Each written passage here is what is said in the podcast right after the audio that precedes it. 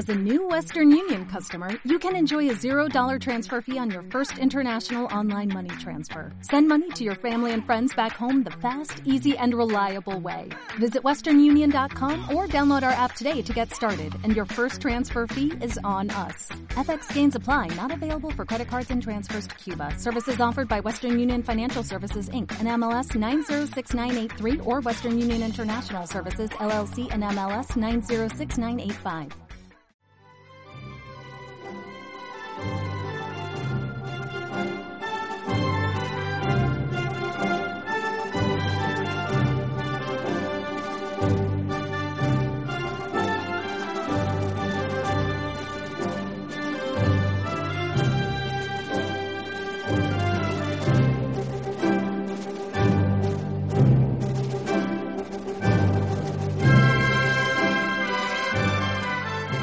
Muy buenos días, queridos oyentes. Bienvenidos a Radio Libertad Constituyente. Nos encontramos como todas las mañanas en el estudio de Somos Aguas. Les habla David López y hoy estamos en, estamos en contacto telefónico con, con eh, Agustín López. Don Agustín López, muy buenos días. Hola, buenos días. Y también tenemos en el estudio con nosotros a don Adrián Perales. Muy buenos ¿Qué días. tal, David? ¿Cómo estás? Y nos está ayudando en la técnica eh, Pablo Mendiguren. Buenos días, Pablo. Pues Eh, yo eh, quería trasladar a la audiencia que vi ayer a, a don Antonio y le encontré bien. Estuve en, ayer fue su cumpleaños, estuve en, en la habitación y estaba divertido. Le habían, por lo visto le habían cantado el cumpleaños feliz a primera hora de la mañana a las siete enfermeras y les había hecho regalos él a las enfermeras. Y estaba contento, estaba bien, eh, tenía buen color, tenía buen aspecto y estaba quizá algo cansado, pero estaba bien. Y, y seguramente le den el alta, me dijo el martes. Así que se lo digo a los oyentes porque sabemos lo preocupados que están por él, que estén tranquilos, que don Antonio está bien.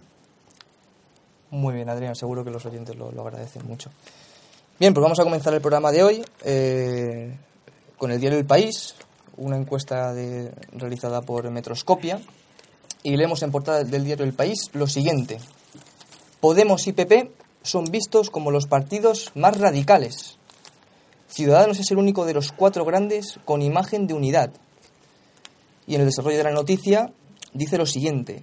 La estrategia del PP de señalar al PSOE como un partido radical no solo no está cuajando en la opinión pública, sino que se le puede estar volviendo en contra. Según una encuesta de Metroscopia, la formación socialista es percibida como una fuerza moderada por tres de cada cuatro españoles, cifra similar a Ciudadanos. Ciudadanos es la única de las cuatro formaciones que protagonizan la vida política española que proyecta una imagen de partido unido. Ya en páginas interiores, concretamente en la página 17, vemos la encuesta, que no, no, no vamos a comentar en demasiado detalle, pero sí vamos a leer lo siguiente. El PP fracasa en su intento de situar al PSOE como partido radical. Un 66% de los consultados ve al partido de Pedro Sánchez poco o nada radical, frente al 59% de Ciudadanos, 43% del PP y 24% de Podemos. Ni siquiera los votantes del PP consideran extremista al partido que lidera Pedro Sánchez. Un 47% estima poco o nada radical al PSOE. ¿Puedes decir las, las preguntas para que vean nuestros oyentes eh, el rigor de, de la encuesta de Metroscopia? Por, que, su- que es ninguno. Eh, eh, el- ¿Qué preguntas le hacían a los oyentes? por supuesto, A los oyentes, bueno, no, a los oyentes, a los encuestados, disculpad. por supuesto. La primera pregunta dice así. ¿Personalmente le, tras- le transmite la sensación de ser un partido más bien unido o más bien desunido? Y En es- referencia eso es, en referencia al PP, Al PP, al- PSOE. E, a Podemos y Ciudadanos. Es lo que le preguntaban a, la- a- a los encuestados, si veían a los partidos como unidos o desunidos, que no sabemos eh, que sin, eh, quien dé esa respuesta si, está, si valora la unión o la desunión, si que, le- que sea un partido unido le parece bueno o que sea desunido le parece malo. Sí, quizás sí que, eh, que el, partido, eh, perdón, el diario El País muestre que es mejor tener un partido unido que desunido, pero la pregunta en sí, en fin, creo que no. Es como las preguntas que hace el- esta televisión 13TV mm, a los a los televidentes por la noche, que son preguntas ridículas. Sigue, David. Bien, y la segunda pregunta, también nos referencia a los cuatro partidos. ¿Hasta qué punto considera que es un partido radical? el PP, el PSOE, Podemos o Ciudadanos? Esa es la- otra de las preguntas que, que hace la encuesta. Y a esto se reduce la encuesta. Que además eh, me has dicho, David, que la encuesta ni siquiera trae, tú que siempre has leído las encuestas estos últimos meses y que estás acostumbrado a ver las fichas técnicas de las encuestas, me has dicho que ni siquiera esta encuesta tiene la ficha técnica que viene siempre. No, aquí no, no aparece que no en podemos, la página. podemos no, no podemos saber cómo de rigurosa es. Presumimos que no lo es, porque no lo es ninguna del diario El País. Sería una, una excepción, sería noticia que, que trajesen una encuesta.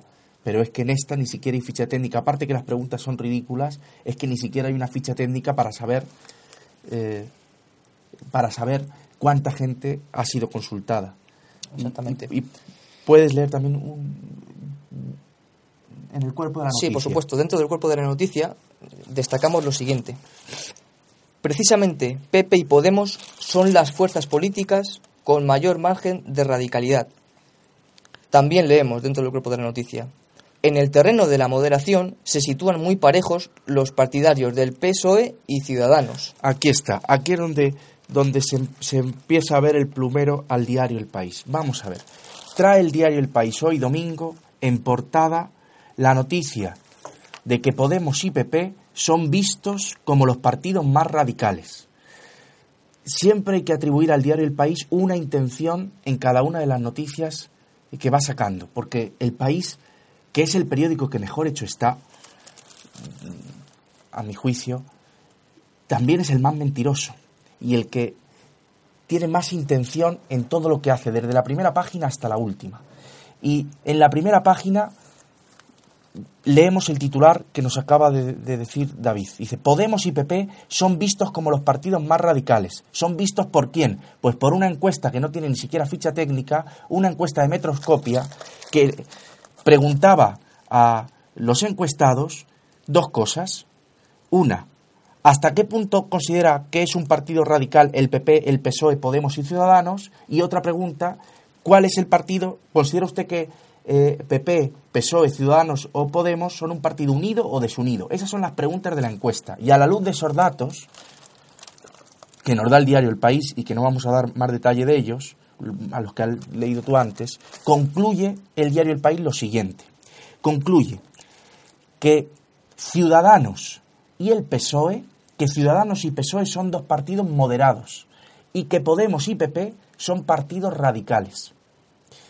Y que Ciudadanos, aparte de ser un partido moderado, Ciudadanos, para el diario El País o para la encuesta del diario El País, sí, para el diario El País, porque la encuesta dice lo que el diario El País quiere que diga la encuesta. Entonces, lo que dice la encuesta es lo que es la opinión del diario El País. Que Ciudadanos es la única de las cuatro formaciones, de las cuatro, se refiere al PP, PSOE, Podemos y el propio Ciudadanos, es la única de las cuatro que proyecta una imagen de partido unido. Yo no sé hasta yo no sé por qué un partido unido, un partido unitario es mejor que un partido desunido, pero para el país está claro que sí, que lo es. Y dice, la formación de Pablo Iglesias es la única vista como radical por sus simpatizantes. Lo que quiero decir es que la intención del diario El País, que creo que es la de una facción o de una parte del Partido Socialista, es la de allanar el camino al PSOE para que pacte con Ciudadanos. Yo no digo que, esa sea la intención de Pedro Sánchez. Puedo juzgar con esta noticia la intención del diario El País, que quiere siempre lo mejor para el Partido Socialista y que quiere influir en el Partido Socialista porque ha queri- ha querido influir siempre en las decisiones que se toman en el Partido Socialista. Creo que con esta noticia el, el diario El País quiere influir en el PSOE y en los votantes del PSOE para que vean como algo natural que el, que el aliado del PSOE no sea Podemos, sino sea Ciudadanos, como ha sucedido, por ejemplo, en Andalucía. En, Susana Díaz, recordemos que ha sido investida presidenta de la Junta de Andalucía gracias al- a la ayuda, eh, creo que al final en forma de abstención, pero eso da igual, a la ayuda en definitiva de Ciudadanos. Y con esto creo que, que el diario El País hace la siguiente lectura, que, que es pues mm, muy sencilla, porque tampoco, tampoco son muy finos en los planteamientos, siempre hacen eh, cálculos electorales, que en eso sí son buenos, en hacer cálculos electorales, en hacer análisis de la situación profunda, no, pero en analizar qué le conviene a un partido o qué le conviene a otro, en eso yo no le puedo dar lecciones a los partidos porque, porque son los números uno. ¿Qué lectura creo que está haciendo el diario El País hoy? Pues la siguiente dice, el PP y Podemos son dos partidos radicales, que no son buenos para España. Y además sabe el PSOE que el PP y Podemos es imposible que se puedan aliar después de las elecciones eh, generales que se avecinan.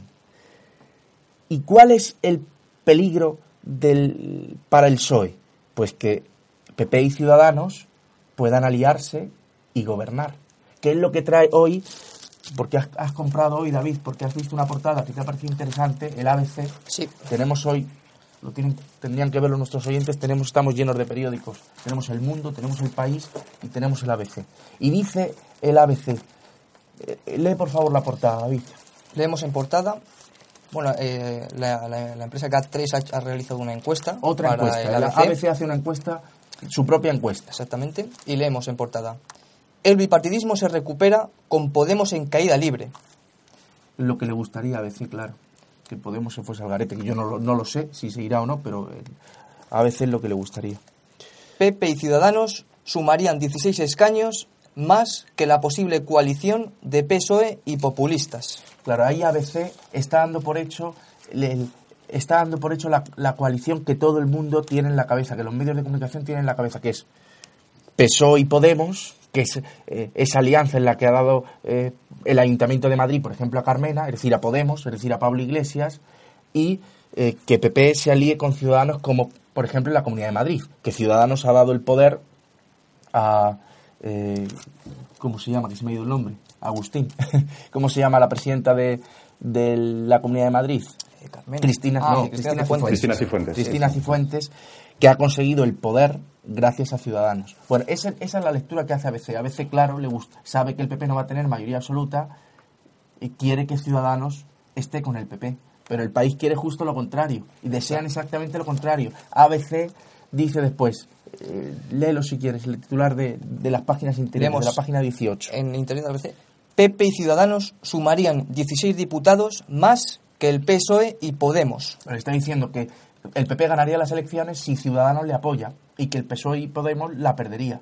Claro, y, esos mismos datos son los que maneja el PSOE, perdón, el diario El País. Y entonces el diario El País dice, si, si presentamos a Ciudadanos como el único partido moderado, y al PSOE también, no como el único, si presentamos eh, al PSOE y a Ciudadanos como los únicos dos partidos moderados, y como los, los partidos unidos,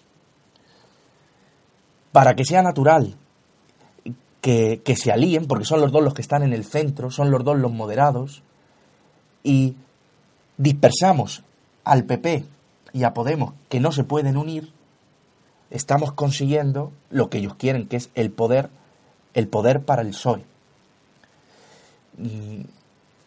Ya sé que puede ser que eso no, que suceda, que Pedro Sánchez el día después de las elecciones veríamos cuál fuese la aritmética. Es posible eh, que, que, llegado el caso, eh, busque la alianza con Podemos, eso no, se puede saber. Lo que yo simplemente digo es la intención del, del diario El País, que además dice, en la noticia no lo dice así, con, de la forma en que lo estoy diciendo yo, pero creo que al final se le ve del todo las intenciones cuando dice que hay un sector del PSOE que está preocupado por eh, el hecho de que Podemos en Madrid, de que Carmena, eh, que es ahora en, no, ahora en ahora Madrid, eh, de que los errores de Carmena puedan perjudicar a Carmona, es decir, puedan perjudicar al PSOE.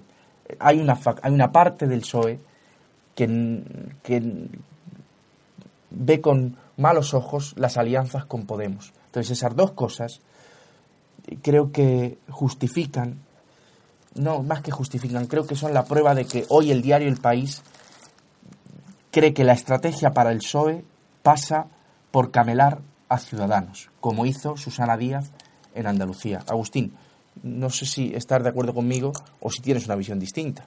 Bueno, yo es que realmente no le doy ninguna credibilidad a este medio de comunicación, ni a este ni al 95% de los periódicos de España. Eh, es una broma. Es decir, lo que hacen es marear la perdiz, es eh, confundir a la gente con, este ruido de fondo y, nos dan a elegir entre Coca-Cola y Pepsi-Cola. Pero, pero el margen de pensamiento es tan estrecho que son similares. Es decir, yo sé que don Antonio, eh, es decir, leemos cada día el mundo y leemos el país porque precisamente don Antonio sabe que son los altavoces de la oligarquía y la usamos para desenmascararla. Pero un medio de comunicación privado que está a merced de los bancos, de las aseguradoras, de las financieras o de empresas de hidrocarburos, eh, no va a tener ningún interés en darnos información, pues una información equilibrada, una información plural, participativa o democrática.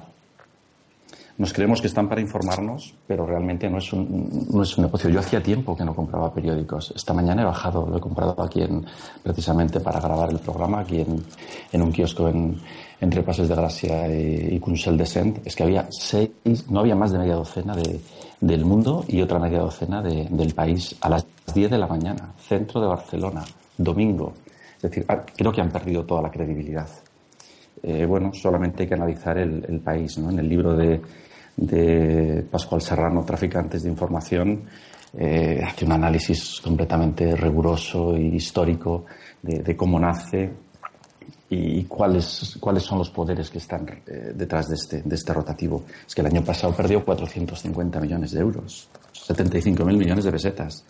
Es decir, bueno, Juan Luis Cebrián, un miembro permanente de, del club este Bilderberg de notables, como dice la reina, en el libro suyo también de la, no sé si en el, de la soledad de la reina de Pilareire o el de la reina de, Pilar Urbano. Bueno, eh, la reina Sofía lo llamaba el club de, notables. Hay un sesgo ideológico eh, terrible contra la nueva izquierda latinoamericana. Eh, es obvia su deriva atlantista. defendió la intervención de Libia. defendió también la, la frustrada intervención de Siria en 2013 eh, su postura en el conflicto de Crimea también, bueno, pues eh, denota eh, del lado de quien está. Llama regímenes a gobiernos democráticos elegidos de las urnas. no sé, Adrián, dices que, que, esto es que, el, que representa una facción del PSOE. Yo creo que no. Yo creo que esto es el brazo propagandístico de, del Banco Santander y de. yo creo que han perdido toda la credibilidad. ¿Quién es Juan Luis Cebrián? Había sido redactor jefe del Pueblo, el diario del Movimiento, y había sido director o, eh, creo que jefe de servicios informativos de Radio Televisión Española en eh, el año 74 con el gobierno de Arias Navarro. Es decir, franquismo en estado puro. Discípulo de Emilio Romero. Sí, sí, o sea, franquismo en estado puro, además de casta le viene al galgo, porque su padre Vicente Cebrián también era había sido director del, del Arriba, que era del diario Arriba, que era el órgano de comunicación de la Falange Española. Yo creo que estos periódicos ya ni para volver pescado. yo no sé si es acertada la expresión de que, he usado yo de que, el, de que el país es una facción del PSOE. Yo creo que es más claro lo que he dicho después de que el, de que el país trata siempre de influir al PSOE y quiere que el PSOE eh, gane las elecciones y tenga el poder. Correcto, pero bueno, ahora también Soraya de Santa María le ha dado un golpe de mano y le ha financiado una deuda que cualquier empresa privada que tenga semejante deuda echaría, la, echaría el cierre mañana. Entonces, eh, yo creo que marean la perdiz. Al final, todos estos partidos, es decir, aquí tenemos el, PSOE y el PP, el bipartidismo. El, el, régimen del 78 empezaba a estar caduco por la corrupción, por la crisis económica, por la deriva que está tomando el país sacaron a UPyD, UPyD no funcionó y ahora, pues bueno, se alimentan estos dos partiditos, uno de izquierda y uno, por, uno por la derecha, Podemos y Ciudadanos, pero lo único que quieren es apuntar al régimen del 78, el régimen que ha hundido económica, moral, cultural y demográficamente el país. Entonces yo estas lecturas... Eh, bueno, no solo, eh, es, que es exactamente eso. Hoy viene en el diario El País, mira, en la página, a ver si la encuentro, creo que en la página 13, viene un artículo de Pablo Iglesias que viene a defender una nueva transición. Pero lo que se deduce es lo que tú has dicho ahora, que él viene a apuntalar el régimen del 78. Sin duda, sin duda, sin duda. Es decir, tú si miras, si haces una perspectiva de la evolución del pensamiento de Pablo, Iglesias, de Pablo Iglesias, es que ha cambiado como del día a la noche. Es decir, es un tío de izquierdas. Bueno, yo no soy de izquierdas, pero, pero es un tío de izquierdas y es muy respetable, ¿no? Pero cuando él hacía los programas de La Tuerca y de Fortapache, pues bueno, tenía un criterio y tenía absolutamente un, un pensamiento ideológico perfectamente homogéneo y perfectamente coherente. Ahora mismo no. Yo creo que le llamaron las élites y le dijeron, bueno, chico, tú das muy bien en televisión, pero el guion tuyo se equivocado. Tú defiendes la monarquía, tú defiendes la forma de Estado, mantén las comunidades autónomas, sigue sin fomentar la natalidad, el posicionamiento geoestratégico el mismo, vamos a seguirnos endeudando y lo que sea quitar mandato imperativo, separación de poderes, representatividad, todo esto nos olvidamos de ello. No dice ni una sola frase en su artículo sobre una nueva transición que viene hoy en el, en el diario El País y que habla de que llega ahora una nueva transición y que los acontecimientos se aceleran y que en semanas podemos ver que sucede lo que no ha sucedido en años usando eh, esas expresiones, esa expresión del tiempo que yo he leído, por ejemplo, en Thomas Mann, en La montaña mágica, de que el tiempo depende de las cosas que sucedan, bueno, pues eh, eh, esa forma pedante que tiene Pablo Iglesias de, darse importancia, la usa para decir que, la que una nueva transición está ya aquí. Y, por ejemplo, quería leerte una de las cosas que dice él, quería que, que los oyentes vean cuál es el contenido de, ideológico o las ideas que defiende Pablo Iglesias y, y, el análisis que hace de la anterior transición, de la transición que tanto critica, del régimen del 78 que tanto le hemos oído criticar. Pues lo sigue criticando, pero si lo leemos con atención, fijaos lo, lo que dice, porque veremos que no hay una crítica al, al, a la transición, no solo hay una crítica, fijaros. Dice, el régimen político español que llamamos de 1978, estoy leyendo un artículo que viene hoy en el diario El País, en la página 13, firmado por Pablo Iglesias. El régimen político español que llamamos de 1978, en honor a su constitución, es el resultado de nuestra exitosa transición. Lo leo de nuevo. Es, el, es el resultado de nuestra exitosa transición. ¿Por qué dice exitosa transición? Porque consiguió Suárez su, objetivo de reforma, por eso tuvo éxito. Entonces también tenemos que llamar éxito, por ejemplo, eh, a, a lo que hizo Hitler con, eh, con los judíos, por ejemplo. Quiero decir que no se puede decir que algo tiene éxito simplemente porque consigue sus objetivos. La transición tuvo éxito. Mm, para Pablo Iglesias la transición tuvo éxito porque eh, los reformistas franquistas, quiero decir Suárez y el rey, consiguieron mantenerse en el poder sin que el, sin que el régimen, sin que la monarquía desapareciese? Pues si esa es su visión del éxito, yo no estoy de acuerdo con ella, porque la crisis que tenemos hoy, política, económica, es fruto de aquella transición. Bueno, continúo lo que dice. A Pablo Iglesias dice primero que fue una transición exitosa. Y continúa, dice, fue un proceso de, de metamorfosis pilotado por las élites del franquismo y de la oposición democrática, que hizo que España pasara de ser una dictadura, hasta ahí bien, a transformarse en una democracia liberal homologable. Mm, dice Pablo Iglesias más, dice, las élites políticas y económicas franquistas carecían de legitimidad, pero contaban con casi todo el poder mientras las élites de la izquierda clandestina, se refiere a la oposición franquista, al PSOE, al Partido Comunista, a la Junta Democrática y a la Plata Junta, entiendo yo, contaban, con lo contrario, contaban con la legitimidad, pero carecían de poder. Y a esto dice él que le llamó Vázquez Montalbán, correlación de debilidades. Vamos a ver, aquí hay algo cierto, y, pero hay algo que no es verdad. La, oposición eh, a Franco no podía tener legitimidad democrática tampoco, porque Santiago Carrillo, ¿quién era Santiago Carrillo? O Felipe González, habían prosperado en la clandestinidad, pero, pero en la clandestinidad no puede haber un procedimiento democrático. Tenían, como dice don Antonio, la legitimidad de su valor, que se lo escuché en algún programa en, la clave que lo decía, pero no tenían ni Felipe González ni Santiago Carrillo habían sido elegidos democráticamente, no podían serlo, habían sido elegidos en el mejor de, de los casos por sus bases y en ocasiones ni eso.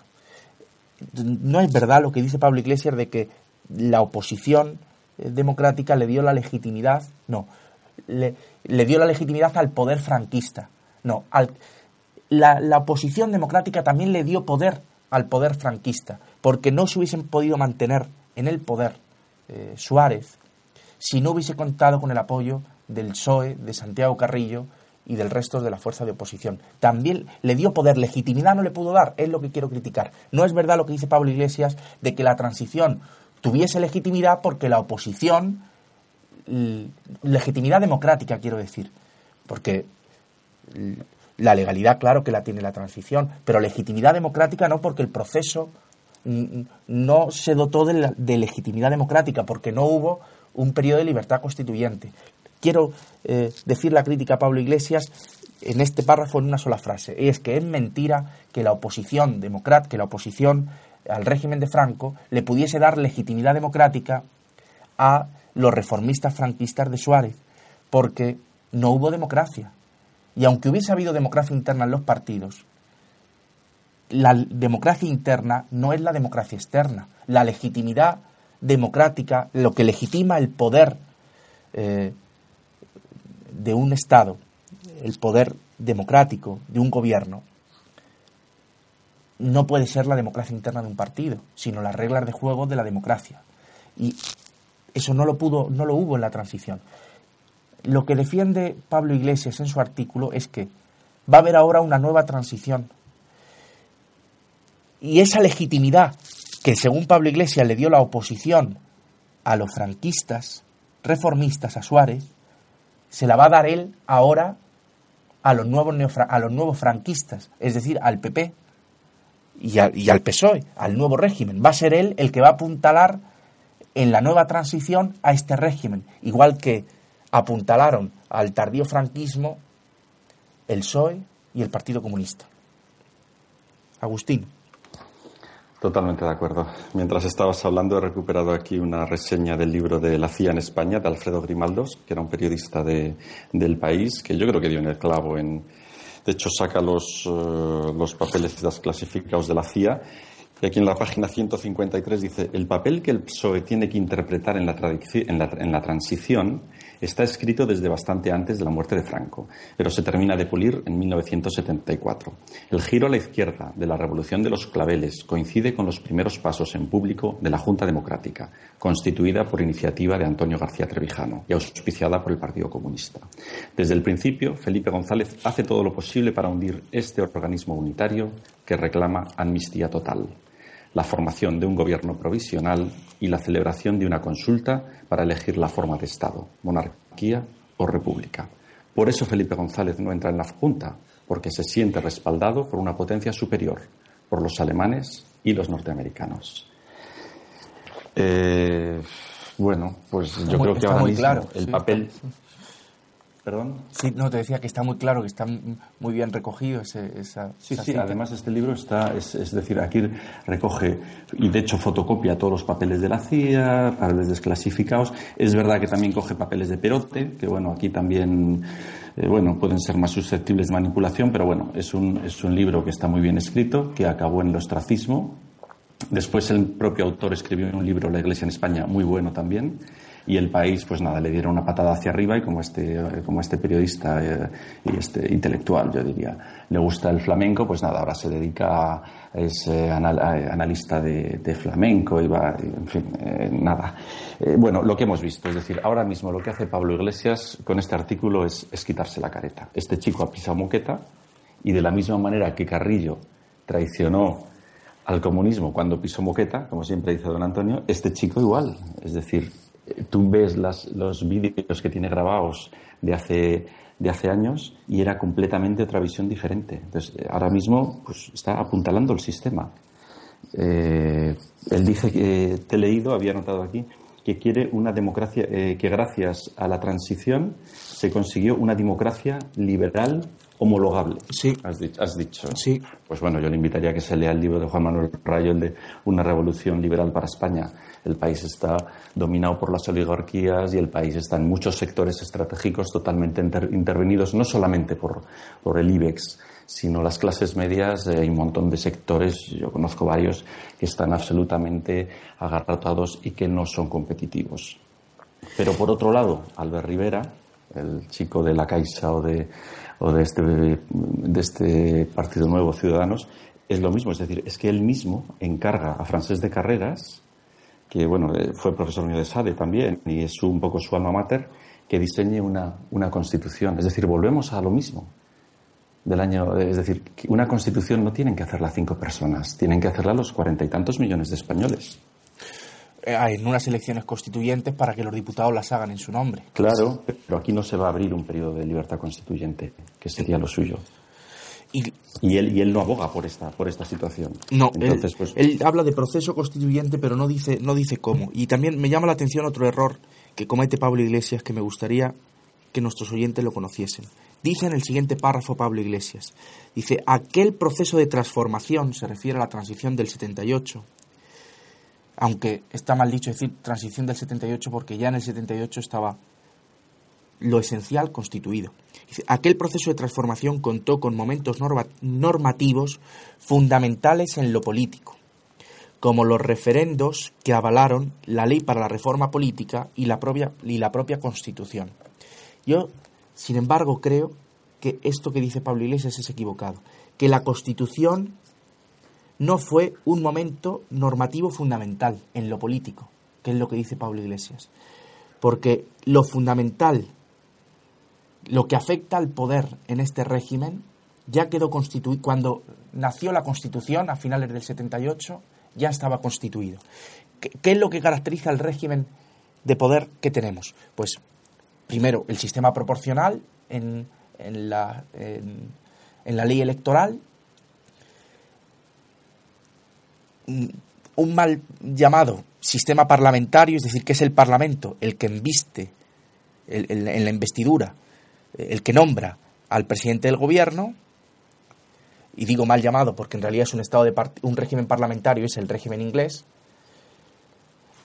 y esto es un estado de partido, pero la, la Constitución se define este régimen como un sistema parlamentario por el hecho de que el Parlamento elige al presidente del gobierno aunque en realidad es al contrario, es el presidente del gobierno el que elige a sus diputados y el jefe de, los, de cada uno de los partidos quien elige a los diputados para que le voten a él llegado el momento. Bien, lo que quiero decir simplemente es que no es verdad que cuando llegó la Constitución, lo esencial de este régimen, que son las autonomías, ya estaban constituidas, me refiero, eh, no todas, pero sí estaba constituida la catalana y la vasca antes de la Constitución del 78, el, el resto no. El resto de las, de las autonomías no, que es lo que podríamos decir que constituyó la Constitución. El resto de la posibilidad de que el resto de provincias pudiesen constituirse en comunidad autónoma. Eso sí que es una novedad de la Constitución.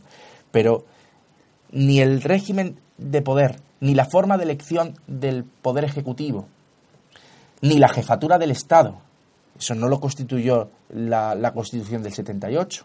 Estaba constituido cuando llegó esa, es la Constitución ni la ley electoral, ni el nombramiento del presidente del gobierno, ni el funcionamiento de los partidos que ya eran estatales cuando llegó la Constitución, nada de lo que creo que es fundamental fue constituido por la Constitución. Ni siquiera eh, las libertades, porque mm, con anterioridad ya se habían reconocido a través de tratados internacionales que habían sido incorporadas al, al derecho español. Entonces, la, crítica que quiero hacer a Pablo Iglesias en su, en, su artículo, en la que he dicho antes, de que él primero dice que, es, que la transición fue exitosa, exitosa porque, porque triunfó la oligarquía, porque, porque triunfó el Frank, porque triunfó Suárez, porque consiguió mantener a la monarquía, por eso tuvo, tuvo éxito, pero, es, pero eso no quiere decir que fuese, que fuese buena, que haya sido exitosa para los españoles esa trampa de exitosa, yo pensé que, lo decía él de forma irónica, no, no, lo dice literal, para él esa transición tuvo éxito y quiere una transición que ahora también tenga éxito, en donde la legitimidad la aporte él, aporte la legitimidad a un sistema corrupto, incorpore a las gentes al Estado y como él es la gente, que lo dice, dice que quiere abrir un proceso constituyente que no se negocie en despachos, sino mediante un gran debate social, que haga que en la nueva transición los protagonistas fundamentales no sean las élites políticas y económicas, sino los ciudadanos. Él, él como él, él es, él es, él es todos los ciudadanos, él es la gente, su partido es la gente, así va, va a conseguir un proceso eh, constituyente democrático. Eso es mentira. Él quiere que el proceso constituyente esté él, pero él no dice unas elecciones que haya elecciones eh, para aprobar una, una, nueva constitución. Esa es una crítica. Y la otra, lo de que la constitución fue un momento normativo fundamental en lo político. Es falso. La constitución es una norma, fue una norma secundaria porque no constituyó en lo político nada. Bueno, constituyó simplemente que las, eh, que las comunidades autónomas pudiesen constituirse en el café para todos. Eso sí fue la Constitución. Pero las autonomías, el nombramiento del presidente del gobierno, la jefatura del Estado, la falta de separación de poderes y los partidos estatales, el régimen proporcional, el mandato imperativo, todo eso no lo constituyó la Constitución. Agustín. Bueno, yo creo que a la generación política del año 78 sí que hay que reconocerle que, que se suicidó. Es decir, hay que reconocerle el mérito de que realmente desapareció. El tema es que, es decir, en, esa estampa en la cual vemos a, Suárez eh, eh, cerrando los ojos después de la votación y mirando al techo, eh, ahí realmente, bueno, aquella generación tuvo un acto de generosidad. Lo que pasa es que no fue un acto de generosidad al 100% y no se abrió un proceso de libertad constituyente, sino que hubo unos meros retoques cosméticos. Pero lo hicieron también, Agustín, porque pensaban que iban a, que iban a conseguir algo a cambio. Correcto. Por eso Dalmacio Negro siempre dice que las dictaduras nunca han pasado directamente en la historia de la humanidad, las dictaduras nunca han pasado a democracias. Siempre pasan por un estado intermedio que es las oligarquías. Ahora es cuando la oligarquía tenía que pasar a la democracia, a una democracia real. Pero no se va a dar. Entre el IBEX, las potencias extranjeras, los bancos internacionales y las masas de civiles integradas en el Estado, eh, bueno, ya lo está diciendo Pablo Iglesias, tú lo has dicho, que como decía, un debate social, ¿no? Es decir, no habla de un proceso constituyente, habla de un debate social. Pues ahí lo tienes. Sí, el, el debate social es el proceso constituyente. Claro, pero la gente. La gente el concepto gente. Pues yo creo que podemos pasar a otra noticia. Muy bien, pues eh, hacemos una pequeña pausa, queridos oyentes, y enseguida volvemos.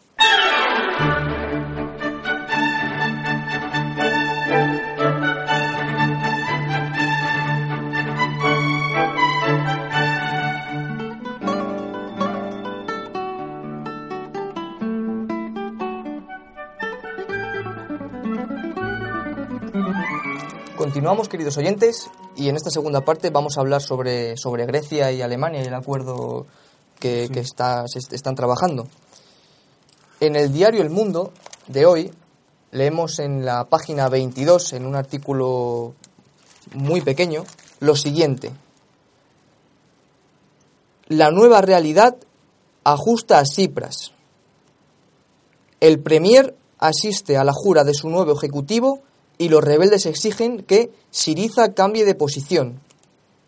Recordamos que Alexis Tsipras cesó a, miembros de su ejecutivo, a los miembros que se opusieron a la, firma del acuerdo con, eh, eh, con, la Troika. Y leemos, leemos, leemos lo siguiente también. Ayer juraron, juraron su cargo en Atenas las nuevas caras de su gabinete, tras la reestructuración del viernes para dar salida a los rebeldes, como califica el propio el periódico, eh, en contra de los ajustes pactados en Bruselas. Dice Panos Escurletis, es titular de trabajo, es un ajuste del gobierno a una nueva realidad. Un cambio de criterio que ahora eh, Cipras dice lo contrario de lo que dijo y acepta lo que dijo que no aceptaría. Claro, y eso Exactamente. lo que lo que estamos viendo ahora son las consecuencias de ese cambio de opinión por parte de Cipras. Cipras el lunes aceptó eh, las condiciones del rescate, pero después ha tenido en el Parlamento heleno que defender ese cambio de postura y eso le ha ocasionado una crisis en su grupo parlamentario, una crisis en su partido y una crisis de gobierno que es la noticia que tú acabas de leer. El Cipras ha tenido que expulsar de su gobierno a los ministros rebeldes, Varoufakis, que es, fue el, el más duro, ya se fue después del referéndum y ahora tiene que nombrar a los nuevos ministros. Y respecto al corralito, eh, seguirá el límite de 60 euros al día en efectivo de los cajeros, pero ahora acumulables a, a 420 a la semana, publica el diario El Mundo. Y bien, eh, Eh, Aquí has leído las consecuencias que ha traído para Cipras la aceptación del rescate propuesto por Bruselas. Eso es. Y ahora vas a leer la noticia eh, que trata de las consecuencias que ha traído en Alemania Eso es, al gobierno de Merkel. al gobierno de Merkel la aprobación por parte del Parlamento alemán del rescate, del tercer rescate que se le va a conceder a Grecia. Eso es. Y ahí es donde vamos a, vamos a analizar cuáles eh, están siendo las reacciones de distintas personalidades de la política alemana y de fuera de Alemania también al, eh, a la aprobación que se ha llevado a cabo en el Parlamento. Exactamente. Pues leemos en, en el diario ABC, en la sección internacional, concretamente en la página 35, eh, voy a leer las palabras literales que recoge el diario de unas declaraciones que realiza el ministro de Finanzas alemán, eh, Schäuble. Schäuble. Leo las, las- las declaraciones eh, literales. Angela Merkel es la canciller y yo soy el ministro de Finanzas. Las responsabilidades de los políticos se derivan de los cargos que ostentan. Nadie los puede coaccionar.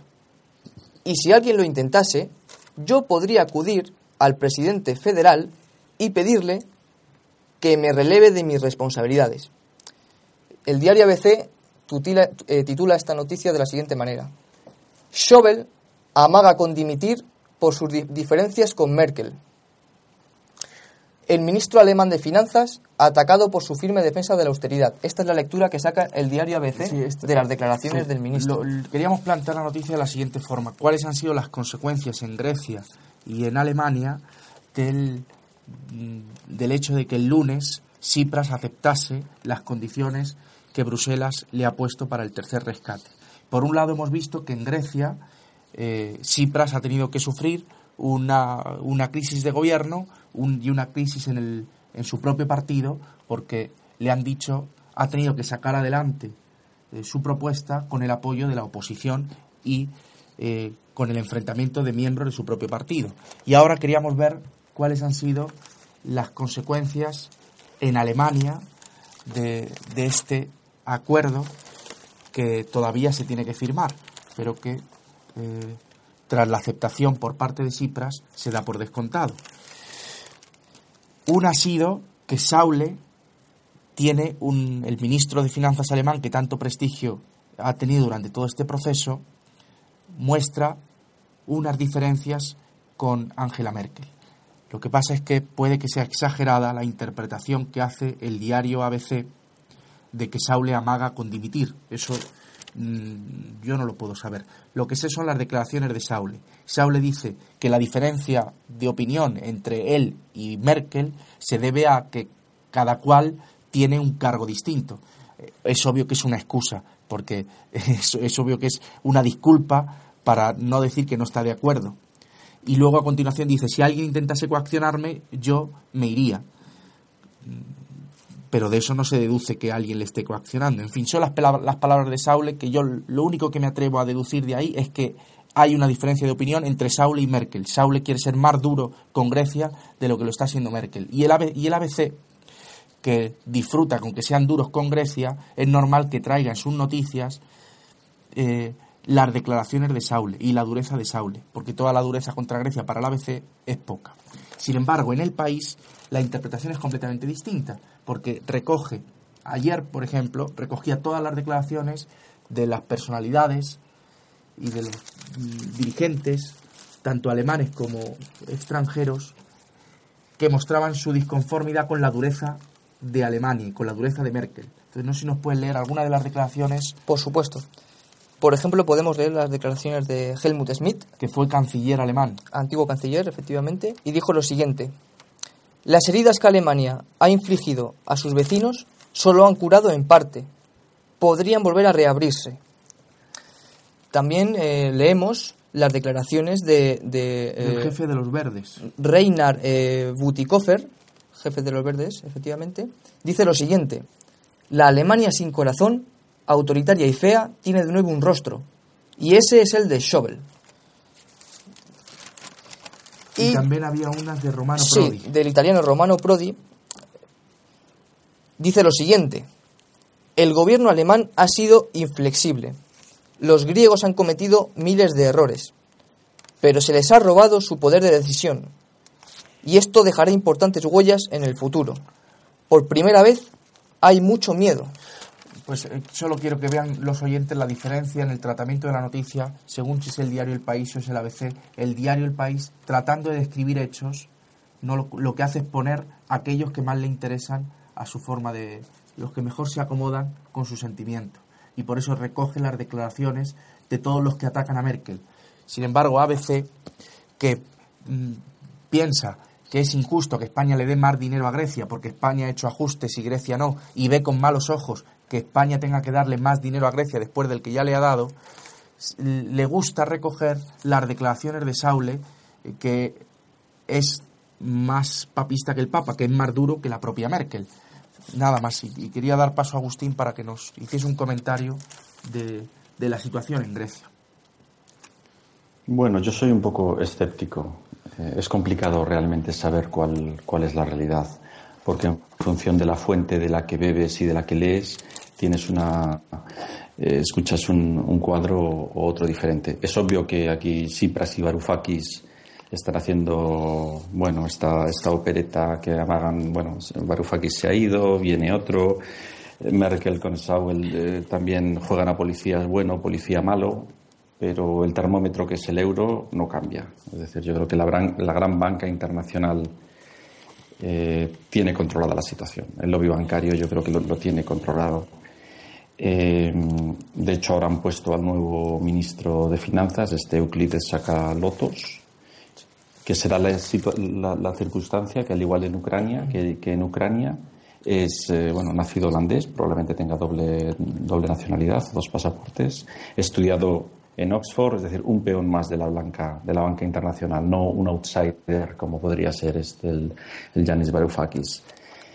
Eh, en, Ucrania lo mismo, el presidente este Peter Poroshenko puso a una americana de, ministro de Finanzas, Natalia Yanesko, y un lituano, judío también, ministro de Economía. Es decir, en función de... Vemos cómo esta globalización de las grandes finanzas internacionales van bueno, van haciéndose cargo de los departamentos de, finanzas de los Estados-nación. Eh, la BBC ayer en su, informativo de ayer ya, bueno, ya, nos hacía un listado con los activos que había que privatizar. Eh, por lo visto se ha creado un fondo heleno de desarrollo de activos que está controlado no solamente por Atenas sino también por Frankfurt y ya dicen lo que se va a privatizar. Algunos aeropuertos de las islas, parece que no el de Atenas, el puerto del Pireo, el Pireo, participaciones públicas en bancos, que se ve que el Estado todavía tiene participaciones importantes, y un listado de propiedades que son, bueno, hay un listado de 70.000 propiedades. Se ve que algunas son islas y, bueno, tal vez algunas hasta, hasta el hasta el podría ser hasta el Partenón o esperemos que no, esperemos. Hay una web rusa que yo la vengo siguiendo y que realmente está acertando en todo lo que en todos los presagios, en todos los, eh, presagios que, que, que, sugiere, es la eh, Analytics, Center para Pravedna Rossiyski Federacia, sería la web es como algo así como Analytical Research for the Government of the Russian Federation, y dice que, que bueno, que esto es un experimento que se está intentando hacer por segunda vez el mecanismo de canje de deuda por territorios. Esto se intentó hacer en, Argentina con la Patagonia y parece que sería un segundo intento. En todo caso, yo creo que los dos mal, es decir, tanto Alemania como Grecia. Alemania, por un lado, crea una estrategia de una moneda única un tanto perversa, apoyada por, por instituciones supranacionales con mucho conocimiento. El experimento sale mal y muestra una gran inflexibilidad.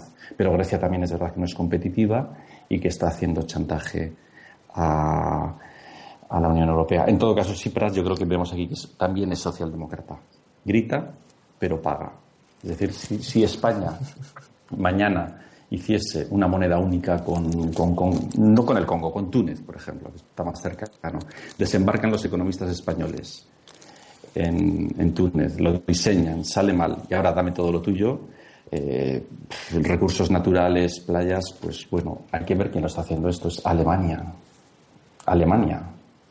Y si analizamos la historia del siglo XX, realmente, bueno, desde un punto de vista de un humanista laico, Europa es muy egoísta. Es decir, estamos viendo cómo para salvar la moneda se está dando un manguerazo de dinero absolutamente increíble a Grecia y sin embargo los barcos que están llegando, eh, ayer denunciaba Médicos Sin Fronteras que están llegando barcos con, con miles de personas a, a, Italia y no se les está acogiendo. Es decir, yo creo que la historia también juzgará el papel que estamos teniendo Europa y que desde todas las eh, fuentes de de información eh, rusas o de Europa del Este sí que se, se dice que es, que es bastante, bastante egoísta. Yo aquí sería interesante, Adrián, tú que has estudiado Después de Derecho tengo entendido que has estudiado el máster en Economía en la, con intensificación en la escuela austríaca, ¿no? Pues sí, estudié Economía, eh, estudié Administración y Dirección de Empresas y Derecho y luego estudié el máster, sí, con... Vale. ¿Cuál es la postura? No sé si sigues a, a Huerta de Soto o a Hans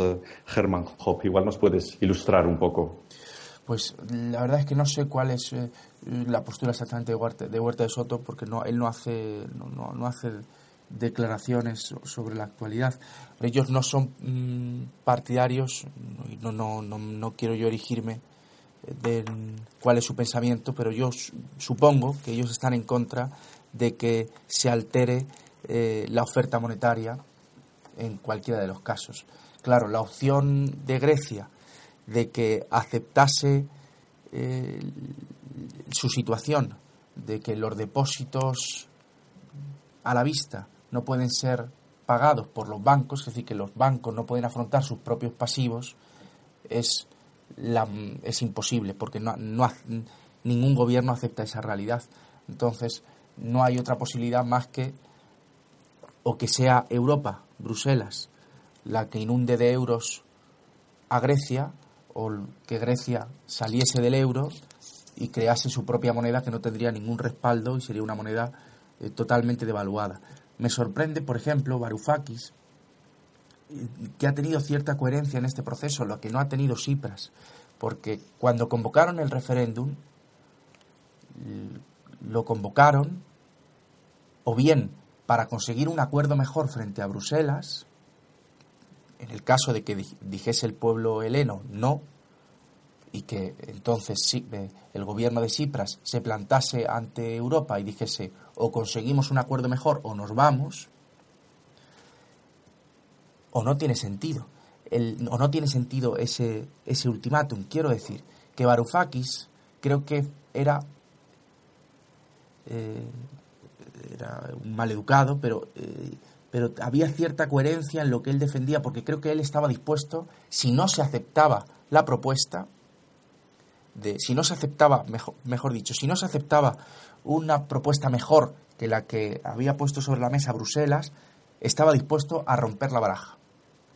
Y ahí sí que tiene sentido el referéndum, porque recibes un apoyo, aunque estoy pensando en términos eh, oportunistas, estoy metiéndome en su cabeza. Tiene sentido para conseguir el respaldo del, del pueblo heleno, aunque un referéndum no sea democrático, no me confundan los oyentes, aunque no tenga nada que. Son cuestiones que no se pueden discutir en referéndum. Eh, eh, los electores no pueden decidir sobre una, una cuestión tan compleja como es eh, una, un, rescate, son cosas que están fuera de la democracia. Pero me pongo en su lógica y es verdad que si ellos consiguen un apoyo en el referéndum, si ellos piden el no y consiguen el no, ante Bruselas les están lanzando un órdago. Pero claro, ese órdago tiene sentido si se mantiene hasta el final. Y mantener hasta el final es estar dispuesto a aguantar tu farol. Y es que si no te dan lo que quieres, te vas. Y al día siguiente, después de irte, dejar los bancos llenos de dracmas. Lo cual estoy seguro que hubiese supuesto y la escuela austriaca lo diría así, un, una catástrofe a largo plazo monetaria en, en, Grecia por haber sacado dracmas de la nada. Pero lo de Cipras, digo que tiene más coherencia, lo de, lo de Varoufakis. Pero lo de Cipras no tiene nombre, porque hubiese sido mejor que no convocase el referéndum. Porque eh, si convoca el referéndum para que salga pidiendo además el no, y llega a Bruselas y dice sí, consigue ponerse en contra a su partido, a sus electores, además un acuerdo que es muy difícil que pueda sacar adelante a Grecia porque supone una política eh, económica de contracción, supone un incremento de los impuestos y una reducción de del, eh, y una reducción eh, de la inversión pública. Bueno, pues lo que quiero decir simplemente es que Cipras está en una situación de, gran debilidad, porque ha tenido que decir lo contrario a lo que dijo y ha aceptado algo peor de lo que pudo aceptar en su momento, después de que se supiese lo que ya ha dicho el pueblo griego. Quiero decir que si Cipras hubiese dicho que sí a Bruselas antes del referéndum, nunca hubiésemos sabido si eh, la población griega estaba a favor o, o, estaba en contra del rescate. Lo hubiésemos podido intuir, pero no tan claramente. Y ahora Cipras convoca un referéndum, queda clara cuál es la postura de, del pueblo heleno y aunque sea muy difícil que, se, que extraer la voluntad popular en un asunto tan complejo como el rescate, sí que se puede deducir simplemente que eh, los griegos estaban en contra de Bruselas y que estaban en contra de, ese rescate. Lo que se puede deducir. Y sin embargo, Cipras hace, lo, hace exactamente lo contrario. Hubiese sido mejor que lo hubiese dicho que sí antes. Entonces no se entiende la, la postura de Tsipras y yo creo que eso le coloca en una posición de debilidad muy fuerte, eh, eh, tanto en el interior como en el exterior. Yo no sé si este gobierno se podrá mantener después de, de un error de cálculo tan grave de, de Tsipras. Por eso digo que Varoufakis que la postura de Varoufakis se entiende más, aunque sea aunque sea kamikaze, aunque estoy convencido que si, si hubiese salido del euro eh, Grecia hubiese llenado los mercados de dracmas nuevos o, de pagarés en euros que no hubiese podido afrontar y que hubiese quedado devaluado nada más emitirlos. Aunque esa política de, eh, que defendía Varoufakis de, sacar mm, dinero de la nada con dracmas o con pagarés, aunque esa es muy responsable, al menos tiene una coherencia interna que yo en Cipras no la encuentro. No sé si con eso te contesta Agustín. Lo que la, escuela austríaca eh, lo que sostiene es que en el lo que, por ejemplo, leyendo a Juan Ramón Rayo, lo que defiende él es que en el caso de que, de que Grecia hubiese salido del euro, mm, al gobierno griego no le quedaban más opciones que como no tenía dinero para pagar ni siquiera las, no tendría dinero para pagar a los funcionarios, para pagar las pensiones, como no podría afrontar ni siquiera los gastos corrientes, tendría que pagarlos con pagarés con pagarés en euros, que quedarían devaluados porque nadie va a aceptar al mismo precio un pagaré de un Estado quebrado, de cualquier institución quebrada. Entonces esos pagarés en el mercado se devaluarían. Y si se pagan en dracmas, igual, quedarían devaluado ese dracma en el caso de que saliese. Como la escuela austríaca está en contra de, de alterar la naturaleza del dinero, pues yo entiendo que la postura de, ellos sería la de estar en contra de cualquier política monetaria que tratase de alterar la realidad eh,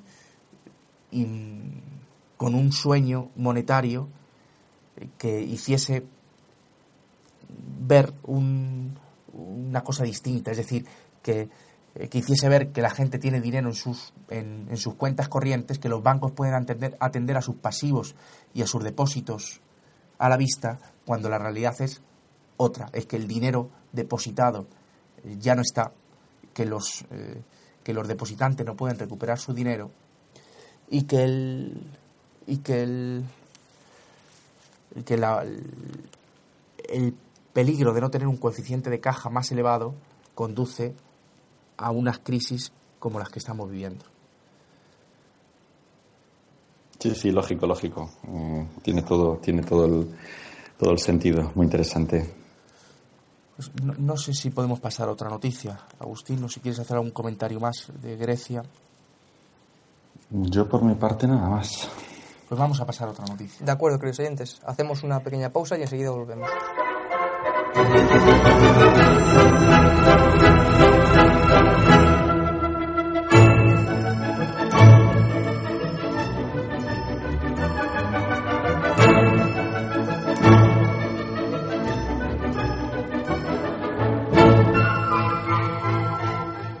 Continuamos, queridos oyentes. Vamos a tratar eh, una última noticia que recoge el día del país. Adrián. Sí, dice, nos ha llamado la atención una noticia, viene en el país, ¿verdad? Sí, en el diario del país. Sí, que dice que Televisión Española bloquea la emisión de un documental sobre Juan Carlos I. pocos meses antes, dice la noticia, la estoy leyendo, pocos meses, pocos meses antes de hacer pública su abdicación, en junio del 2014, el rey Juan Carlos concedió una extensa entrevista a la productora francesa Cine TV.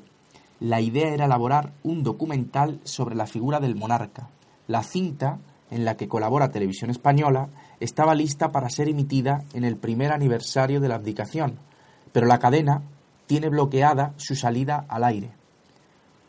O sea, que bloquea, Televisión Española bloquea la emisión de este documental y las declaraciones del portavoz de Radio Televisión Española para justificar que no haya salido este documental es que es un producto que no es actual Trata de un rey que ya no es rey. Pero como que no, si Juan Carlos es rey emérito. No puede ser la excusa de que no saquen el documental, no puede ser de que el rey Juan Carlos no sea rey, porque yo tenía entendido que teníamos cuatro reyes, los dos reyes eméritos, el Juan Carlos y Sofía, y Felipe y Leticia, que también es reina.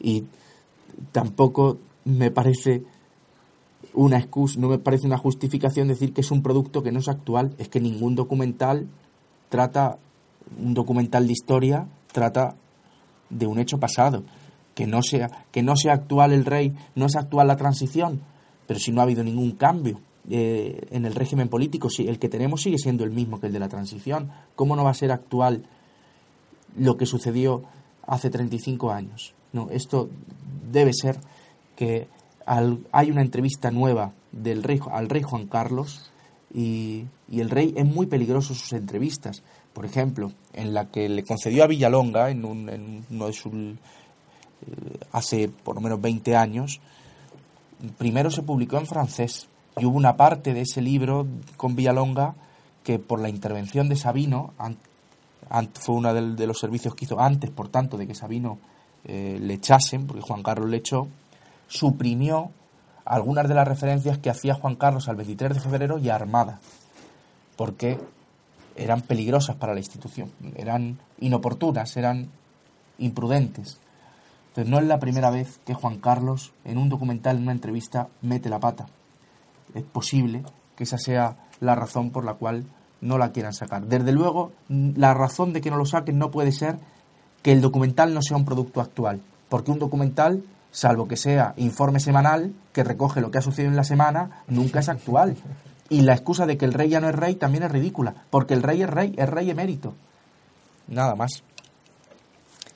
Eh, muy bien, si Agustino quiere hacer algún comentario sobre este asunto. No, no, no es necesario porque realmente la, la, bibliografía es, es, abrumadora sobre sus correrías personales, las comisiones económicas, los líos de faldas. Solo hay que ir a la librería. Es decir, el libro de Adiós Princesa del primo de, de Leticia, pues, pues, mm, pues muy interesante. Y un capítulo que se dedica a los, intereses, a los intereses intelectuales del actual rey, que parece que va un poco más allá de, la colección de vino que tiene, o los antiguos, los que hablábamos antes de Pilar Eire y de Pilar Urbano, de la reina y la, y la soledad de la reina, respectivamente.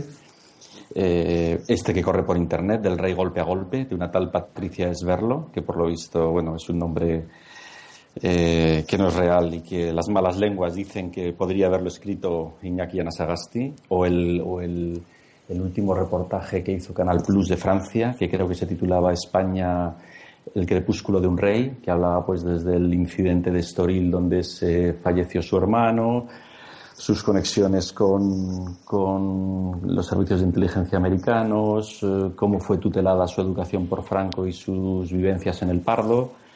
Eh, bueno, y, por no ir más lejos, el, que ha escrito nuestro compañero Javier Castro Villacañas, una obra maestra, el, fracaso de la monarquía, que realmente es muy, muy, muy recomendable. Muy bien, de acuerdo. Pues muchísimas gracias, don Agustín López, por su participación. Estamos muy agradecidos. Gracias a vosotros. También a don Adrián, muchísimas gracias por tu participación. Gracias, David. Y muchas gracias a Pablo Mendiguren por su ayuda. Muchísimas gracias. Y por supuesto, gracias a ustedes, queridos oyentes, por, por escucharnos y por su lealtad. Siempre transmitimos eh, todo su apoyo a don Antonio. Esperemos que esté aquí pronto, como ya ha dicho Adrián. Y sin más, les emplazamos al programa de mañana. Les deseamos que pasen un buen día.